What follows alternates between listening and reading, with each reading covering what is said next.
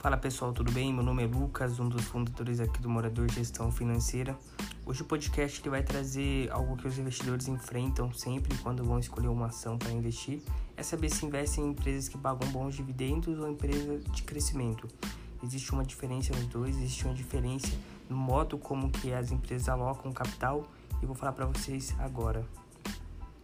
Bom pessoal, é, quando a empresa ela está em fase de crescimento, ela tem como tendência segurar os lucros que ela tem para reinvestir nela e mais para frente poder gerar mais lucros no futuro.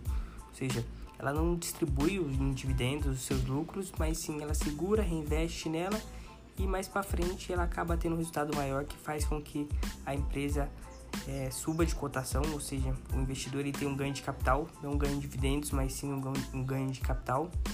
É, o que, que é isso? Quando você compra uma ação a 10 e daqui a um ano ela está valendo 20, então você teve essa valorização aí de 100%, é o seu ganho de capital. Empresas que não distribuem dividendos, que focam em crescimento, têm a tendência de, de, se valorizar bem na bolsa de valores. A gente vê bons exemplos hoje, como por exemplo Sync, que retém os seus lucros, reinveste nela e tem resultados melhores no futuro. E isso acaba aqui a cotação acompanhando também os seus resultados, até mesmo extrapolando o limite ou seja, a empresa ela tem um bom resultado, mas não vale aquele preço que ela está sendo negociada na bolsa de valores, mas faz parte.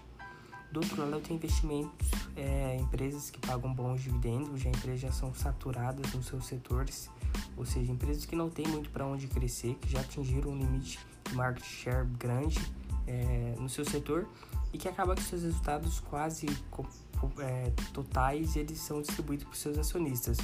A gente tem empresas de, é, de setores consolidados, como de infraestrutura, como por exemplo energia elétrica.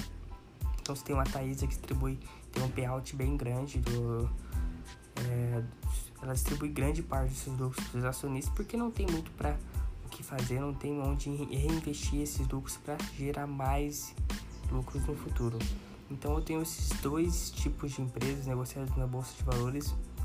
Uma, empresas que estão em forte crescimento, que são então, as small caps, onde elas têm uma possibilidade de ganho de capital muito grande, porque elas reinvestem os lucros delas, elas não retêm lucro, e do outro lado tem empresas que pagam bons dividendos, já consolidadas em seus setores. E no longo prazo é bom que você receba dividendos, que é a forma que você tem a sua renda passiva, beleza? Grande abraço, falou! Esse foi o podcast, o primeiro podcast aqui do, da nossa página. Valeu, grande abraço, tchau, tchau!